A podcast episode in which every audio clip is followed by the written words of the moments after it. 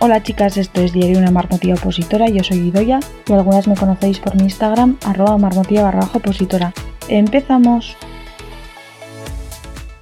¿Qué tal chicas? Bueno, hoy os voy a contar cómo me organizo yo para estudiar la oposición y trabajar a tiempo completo, ¿vale? Eh, no sé si os pasa, pero bueno, a mí, a mí me pasa que, soy más productiva los días que, que trabajo, los días que tengo más ocupado. Eh, sobre todo si trabajo en turno de mañana, ¿vale? Y tengo toda la tarde libre. Esto me lleva pasando desde siempre, ¿vale? No sé si soy la única rara o también os pasa a vosotras. Pero vamos, creo que al tener menos tiempo libre, ¿no? Hace que de alguna manera mi, cerebro sepa que tengo que aprovechar más el tiempo y que tengo que ser más productiva, que me obligue, ¿no? A ser más productiva porque dispongo de menos tiempo.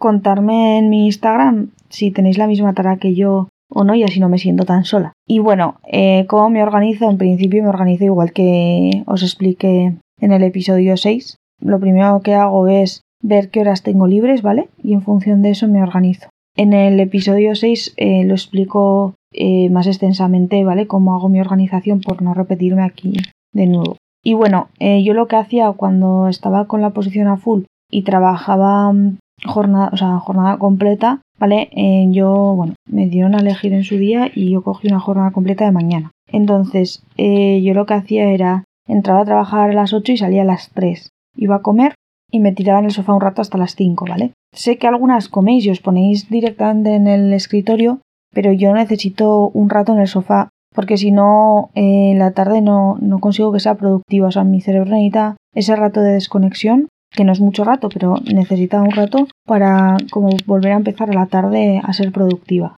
Porque aunque parezca mentira, eh, ese rato, o sea, la verdad es que me he un montón.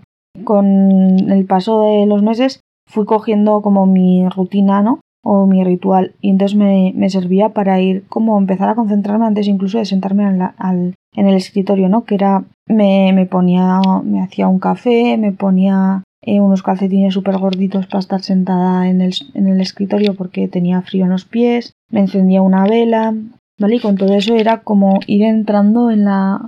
Mi cuerpo lo hacía como... ¿No? Sí, ir entrando en situación que se tenía que concentrar y que se me tenía que poner a, que me tenía que poner a estudiar.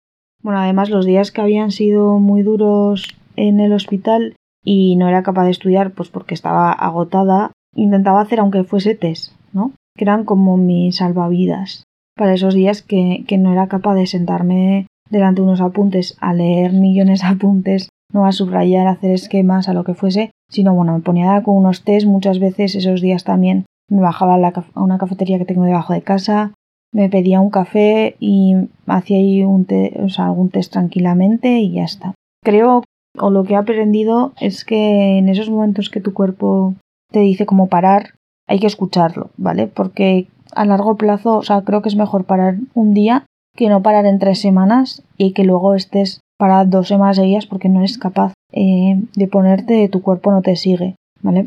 O sea, al final, eh, si no escuchamos a nuestro cuerpo, el cuerpo se va agotando y, eso al final afecta a, muchos niveles, ¿no? Eh, somos más irascibles, la concentración disminuye muchísimo, nos da mucho más pereza ponernos a estudiar, etcétera, etcétera. Entonces, si estáis trabajando, si estáis estudiando solo también, pero si además estáis trabajando, escuchar un poco a vuestro cuerpo que os pide y, y, en la medida de lo posible, ¿no? Ir, ir dándole esas pequeñas cosas que os pide. Y luego yo lo que hacía, que para mí mientras trabajaba era súper importante, ¿vale? También por ese tema de agotamiento, sé que ahora con la pandemia es difícil, pero era tiempo para mm, reservar tiempo para mí para descansar y también para, para socializar, para estar con gente, ¿vale? Para salir a echar un café em, con, con unos amigos. Es verdad que ahora sé que es muy complicado, pero bueno.